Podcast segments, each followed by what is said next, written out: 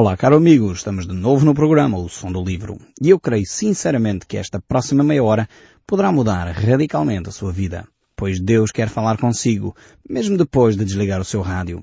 Eu sou Paulo Chaveiro e nós hoje estamos de volta ao Velho Testamento a olhar para o livro de Daniel. Nós no último programa ficámos no capítulo 2, no verso 24, naquela oração fantástica que Daniel profere para com Deus uma oração e desafiei cada um de vocês a poder fazer uma oração talvez tão bela como esta, uma oração alicerçada naquilo que Daniel aqui expressa sobre quem é Deus. Uh, talvez hoje eu gostaria de deixar também um desafio, algum trabalho de casa para vocês poderem realizar. Olhem para esta oração de Daniel aqui no capítulo 2 uh, e retirem uh, os elementos de quem é Deus. No fundo, como é que Daniel encarava a pessoa de Deus? Quem era Deus? Eh, de acordo com a perspectiva e a oração de Daniel aqui. Certamente vamos descobrir coisas tremendas acerca deste Deus nesta oração. Daniel conhecia bem a Deus e por isso ele faz estes elogios. Uh, louvor, adoração, no fundo, não são mais do que palavras de elogio. Palavras de agradecimento a Deus por aquilo que Ele faz, por aquilo que Ele é. E Daniel conhecia quem Deus era. Tremenda esta oração. Vale a pena nós olharmos para as orações da Bíblia. Se nós queremos aprender a orar, deveríamos de olhar para aqueles homens que oraram e obtiveram resposta. E Daniel e os seus amigos obtiveram resposta às suas orações. Eles estavam preocupados, estavam num perigo iminente de perder a vida. Já Nabucodonosor tinha decretado a morte de todos os sábios da Babilónia. Daniel e os seus amigos eram incluídos, apesar de não estarem envolvidos naquela primeira grande conferência em que Nabucodonosor chamou todos os sábios, estavam talvez ainda no percurso, no final da sua formação, mas eles já estavam incluídos na lista daqueles que iriam morrer. E por isso Daniel e os seus amigos oraram e receberam de Deus a revelação. Se nós temos dúvidas sobre o que está a acontecer à nossa volta, vale a pena nós buscarmos a Deus. É a grande lição que nós tiramos daqui. E depois, se Deus nos revela o que vai acontecer, se Deus nos mostra aquilo que Ele quer realizar na nossa vida, então realmente oremos a agradecer a Deus. Não deixemos de ter um coração grato. A ingratidão é das piores coisas que um ser humano pode ter. E quando se trata de ingratidão para com Deus, é igualmente horrível. Então, Tínhamos no nosso coração gratidão para dar a Deus. Gratidão porque Ele cuida de nós. Gratidão porque Ele nos dá o alimento. Gratidão porque Ele nos dá a saúde para trabalhar. Gratidão porque Ele nos dá um abrigo para estar.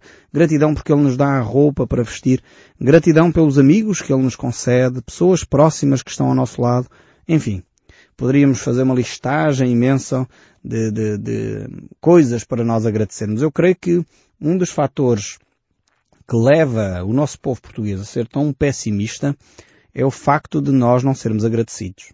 Eu sei, eu sei que temos muita coisa errada no nosso país, eu próprio vejo isso. Mas se nós fôssemos mais agradecidos, provavelmente não éramos tão pessimistas. Eu falo por mim. Portanto, eu estou aqui a abrir o meu coração. Vocês assim já sabem que eu também sou português de gema. É um português com, com o pessimismo e tudo incluído mas estou a trabalhar nisso. Estou à procura de mudar esse meu tipo de pensamento, essa minha atitude pela vida. Creio que precisamos tornar-nos mais otimistas. Creio que precisamos ter uma perspectiva mais correta da vida. A vida não é tudo cor-de-rosa, mas a vida também não é cinzenta na totalidade. A vida muitas vezes é de facto difícil, mas ao mesmo tempo temos uma série de coisas boas para desfrutar e devemos ter um coração mais grato coração grato a Deus por aquilo que ele realiza.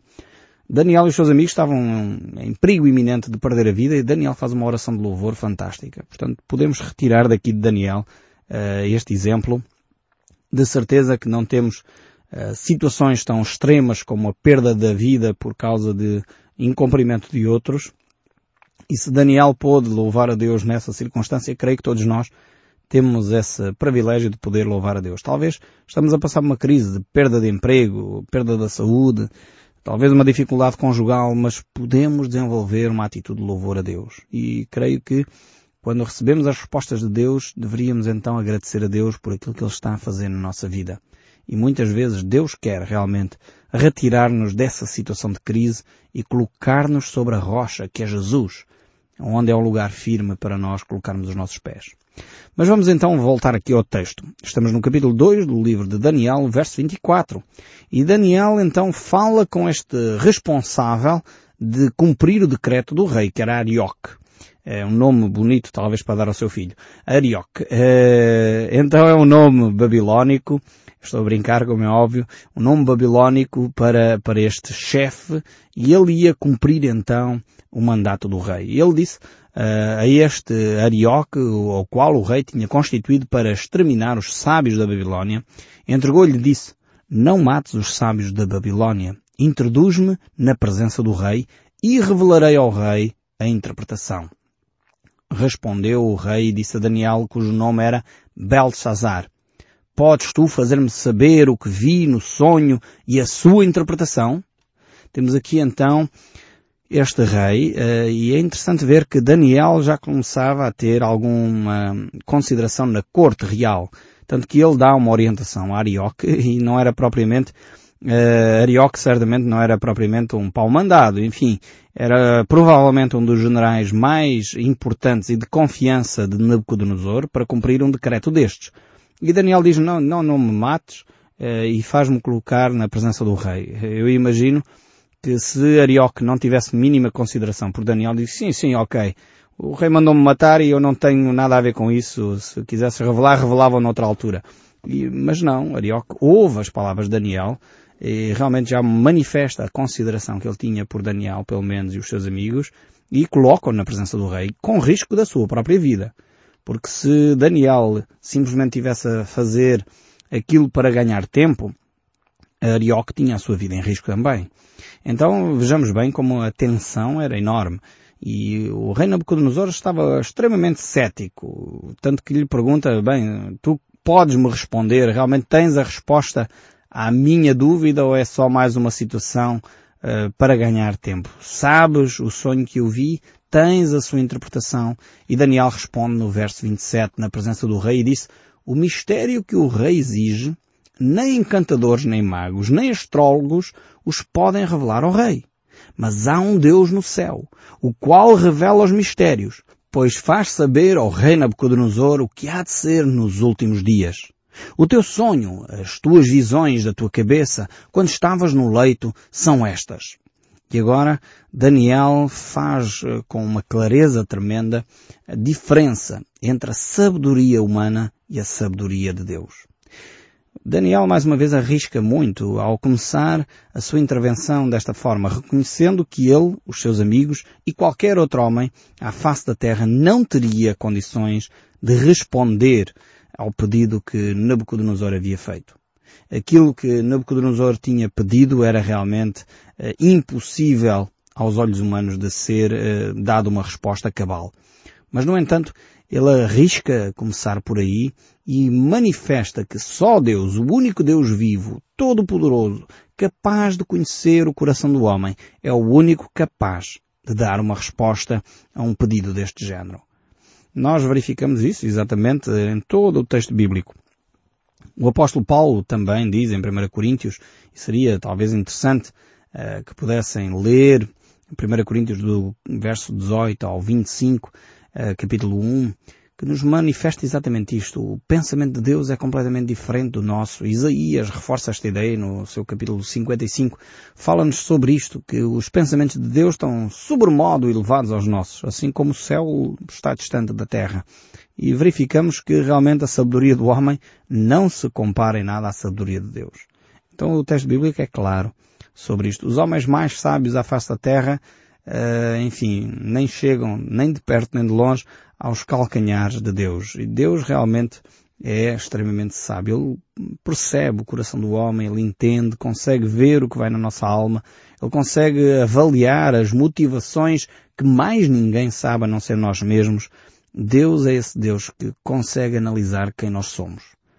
E é este Deus que Daniel vai apresentar aqui a Nabucodonosor. E ele vai dizer, aquilo que tu viste, ó rei, tem a ver com o final dos tempos. Tem a ver com um período que ainda se vai uh, revelar lá mais para a frente.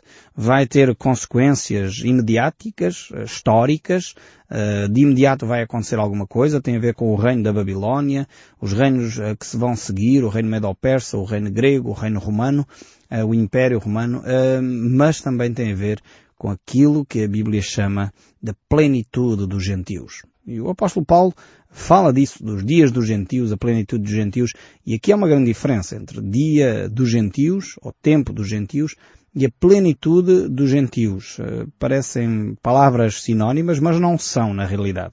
Em termos bíblicos, faz uma grande diferença. O tempo dos gentios foi inaugurado ali, com Daniel vemos que de facto o texto começa por ser descrito uh, em aramaico, portanto já não é a língua hebraica que está em causa ali, mas uma linguagem universal para todo o mundo.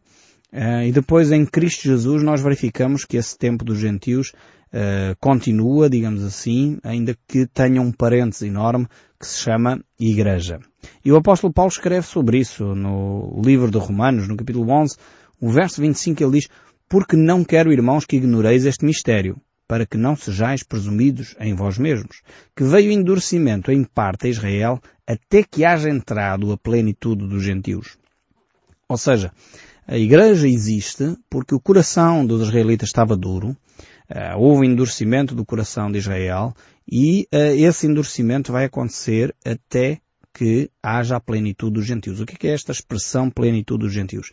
No fundo foi aquilo que eu disse. É um parêntese que Deus abre aqui na história Uh, e nesse parêntese é, é onde existe a Igreja. A Igreja Cristã, o Tempo da Graça, chamado nas Escrituras, o Tempo da Graça, é um parêntese que é aberto, que não sabemos uh, o fim, sabemos o início, não é? Com Cristo, mas não sabemos o fim, quando é que este parêntese vai fechar em termos de data, mas sabemos que ele será fechado quando entrar, como diz o apóstolo Paulo aqui, a plenitude dos gentios. Esta expressão é uma expressão extremamente doutrinária, uma expressão extremamente forte em termos teológicos, eh, e ele expressa realmente um período de tempo que vai inaugurar uh, o chamado Grande Tribulação nas Escrituras. E a Bíblia fala sobre isso.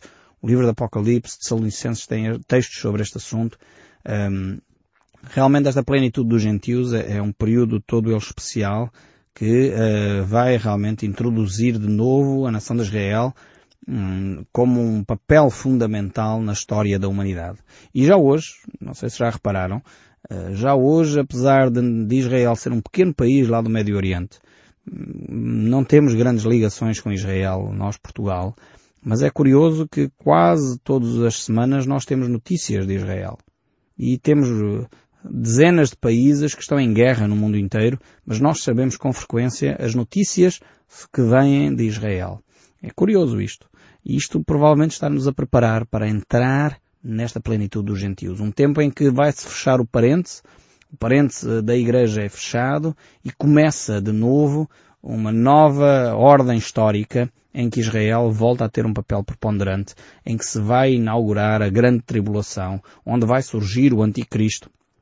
E aí a nação de Israel terá de novo um papel importante uh, a desempenhar como voz de Deus na humanidade. Mas, entretanto, estamos neste parênteses em que a Igreja é, é a prioridade. A Igreja é, de facto, o marco eh, que deve revelar a luz e o sal, deve ser a orientação de Deus para o homem.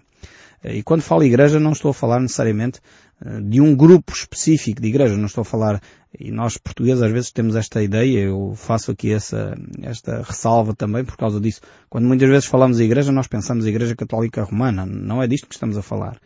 Eh, quando falo em igreja, também não estou a falar de igreja evangélica ou de igreja protestante ou outra igreja qualquer. Não. Estou a falar daqueles que são filhos de Deus, que tomaram uma decisão de seguir a Jesus Cristo, que se arrependeram dos seus pecados e que são realmente obedientes à palavra de Deus.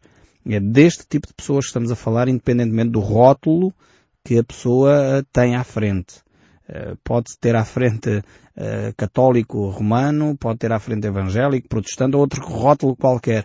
Uh, mas se a pessoa realmente percebeu quem é Jesus Cristo, vive de acordo com a fé cristã, a fé bíblica, percebe que a sua vida uh, tem que ser para seguir e obedecer a Deus, pondo de lado tudo aquilo que pode ser idolatria, tudo, pondo de lado tudo aquilo que pode ser uh, coisas que impeçam o seu crescimento espiritual, regras de homens e coisas do género, que infelizmente vários grupos religiosos têm.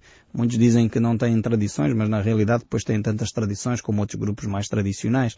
E nós precisamos de voltar às Escrituras. Este é, é o ponto. Nós não podemos uh, continuar a, a, pensar que seguir uma religião é suficiente. Não. Temos que voltar às Escrituras, seguir a Cristo e estes são os verdadeiros cristãos. Esta é a verdadeira igreja. E nós aqui, se você tem seguido os nossos programas, já sabe que quando falamos em igreja não estamos a falar de instalações, não estamos a falar de, de, de, património, não estamos a falar de edifícios, estamos a falar de pessoas que seguem Jesus Cristo, pessoas que ouvem a Bíblia e põem em prática essa mesma Bíblia. Então Daniel está diante do rei neste sentido a falar uh, deste período de tempo que vai ser uh, o tempo dos gentios e é inaugurado de alguma forma aqui, não é concluído, portanto o apóstolo Paulo já, já li esse texto, que fala da plenitude dos gentios, mais lá para a frente, ainda não aconteceu, portanto estamos eh, provavelmente a caminhar a passos largos para isso, mas ainda não aconteceu, e Daniel vai continuar a dar a revelação uh, ao rei Nabucodonosor deste sonho. Provavelmente Deus deu o mesmo sonho a Daniel e deu-lhe a interpretação, porque ele uh, vê e de alguma forma descreve muito bem o sonho que Nabucodonosor tinha, tinha, teve naquela altura. Diz assim o verso 29 no capítulo 2. Estando tu, ó rei, no teu leito, surgiram-te pensamentos a respeito do que há de ser depois disto. Ou seja, uh, veio à, à, mente de Nabucodonosor uh, pensamentos proféticos. Veja bem como Deus fala até ao coração de um homem tão idólatra, tão orgulhoso como Nabucodonosor. Ou seja, Deus quer falar ao coração do homem. Ponto. E muitas vezes Deus utiliza até pessoas que não são tementes a Deus por ir além, não têm uma relação com Deus, mas Deus muitas vezes usa e quer revelar-se ao coração dessas pessoas. Por isso, não perca a esperança se o seu cônjuge ainda não é uma pessoa que ouve a Cristo, segue a Cristo, vale a pena continuar a orar e obedecer à palavra, a dar o exemplo de vida cristã, porque a esperança de facto está por aí. Deus manifesta-se até àqueles que têm um coração duro, como tinha o coração de Nabucodonosor. E depois prossegue Daniel a falar, aquele pois que revela mistérios, o revelou o que há de ser. E a mim me foi revelado este mistério. Não porque haja em mim mais sabedoria do que em todos os viventes, mas para que a interpretação se fizesse saber ao rei e para que entendesse as cogitações da tua mente. Então o sonho era a resposta de Deus às uh, perguntas, no fundo, de Nabucodonosor. Deus vai responder a Nabucodonosor numa linguagem que ele entende. Vai falar acerca do poder. Vai falar acerca do estabelecimento de impérios. Vai falar acerca da ordem mundial. Deus vai falar a este homem, Nabucodonosor, de uma forma que ele pudesse compreender o que vai acontecer para a frente. Realmente Deus não queria só falar, creio eu, a Nabucodonosor. Uh, porque é curioso, porque é que Deus vai falar a Nabucodonosor? Ele já era um imperador tremendo. Uh, o que é que Deus tinha em mente uh, ao fazer isto? Eu creio que, em primeiro lugar, a Bíblia mostra claramente, vários textos nós já lemos isso, um dos últimos livros que nós lemos, Ezequiel, é muito claro sobre este aspecto. Deus não tem prazer na morte de ninguém. Nem na morte de Nabucodonosor. Deus não tem prazer na morte do ímpio. Deus quer realmente revelar-se ao homem. E isto seria mais que suficiente para Deus falar a Nabucodonosor.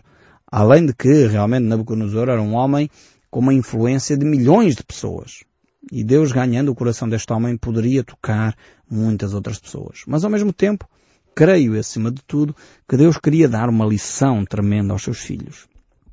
Lembramos que realmente Nabucodonosor era um homem idólatra, um homem que eh, era orgulhoso, contrário à vontade de Deus, mas Deus queria essencialmente falar ao coração do seu povo, Israel, aos seus filhos, Daniel e os seus amigos. É interessante que Deus pega nestes homens e vai usar estes homens para lhes mostrar o futuro. Ou seja, eh, certamente Daniel e os seus amigos eh, ficaram extremamente talvez frustrados até por perceber que Deus estava a falar a alguém que não tinha um relacionamento profundo com Deus e aqueles que supostamente deveriam viver a fé, viver o conhecimento de Deus, estavam a passar ao lado das revelações de Deus. E isto não há coisa mais triste do que um filho de Deus receber a revelação por outra pessoa que nem sequer temente a Deus é. Uh, algum tempo atrás estava a falar com um jovem que vinha à igreja desde criança, enfim, frequentou a igreja, estudava a Bíblia, e entretanto foram chegando outros jovens à igreja, jovens mais tementes a Deus, jovens que eh, não só iam à igreja, mas conformavam a sua vida com a palavra de Deus. E a certa altura ele ficou espantado por ver o crescimento espiritual dessas pessoas. Ele disse, mas como é que é possível pessoas que chegaram à igreja há meia dúzia de dias e já estão muito mais à frente do que eu em termos de caminhada cristã? É verdade. Ir à igreja não é sinónimo de crescimento espiritual. É sinónimo de crescimento espiritual quando nós aplicamos, pomos em prática aquilo que sabemos das Escrituras. E realmente eu creio que não há nada mais triste para um filho de Deus do que receber a revelação, entender a palavra de Deus através daqueles que não têm conhecimento de Deus. E era o que estava a acontecer aqui à nação de Israel. E eu creio que essa é uma das grandes lições que nós tiramos aqui deste texto bíblico. É que nós podemos ir à igreja, ir à missa, toda a vida, e não ter um relacionamento com Deus. Deus não se revelar a nós. Precisamos de ter humildade suficiente para confessar o nosso pecado, abandonar a nossa religião com aspas ou sem aspas, a nossa religião formalista de tradição e passar a ter uma vida espiritual com Deus, para Deus falar ao nosso coração. Mas voltando ainda aqui ao nosso texto bíblico, o verso 31 ainda diz, Tu, ó rei, estavas vendo, e eis que uma grande estátua estava e era imensa e de extraordinário esplendor. Estava em pé diante de ti, e a sua aparência era terrível. A cabeça era de fino ouro, o peito e os braços de prata, o ventre e os quadris de bronze, as pernas de ferro e os pés em parte de ferro e em parte de barro. Temos aqui, então aqui uma estátua imensa uh, de multi-metal, feita com vários metais diferentes, desde o ouro ao ferro e ao barro. E diz ainda mais o texto bíblico. Não vou falar já das interpretações, porque Daniel vai dar a interpretação. Quando chegarmos a essa secção vamos ver. Mas diz ainda o texto bíblico, verso 34. Quando olhavas, uma pedra foi cortada sem auxílio de mãos, feriu a estátua nos pés de ferro e de barro, e as esmiuçou. Então foi juntamente esmiuçado o ferro, o barro, o bronze, a prata, o ouro, as quais se fizeram como a palha das eiras no estio, e o vento os levou, e deles não se viram mais vestígios. Mas a pedra que feriu a estátua se tornou em grande montanha e encheu toda a terra. Este é o sonho e também a sua interpretação, diremos ao rei. Certamente, nesta altura, o rei deve ter arregalado os olhos e percebeu que Daniel realmente tinha recebido uma revelação extraordinária de Deus. E por isso mesmo ele agora estava com a sua atenção completa para ouvir o que Daniel tinha para dizer acerca da interpretação deste sonho. Mas nós iremos fazer isso no próximo programa. Eu espero que fique connosco e sempre a ouvir o som deste livro. Que Deus o abençoe ricamente e até ao próximo programa.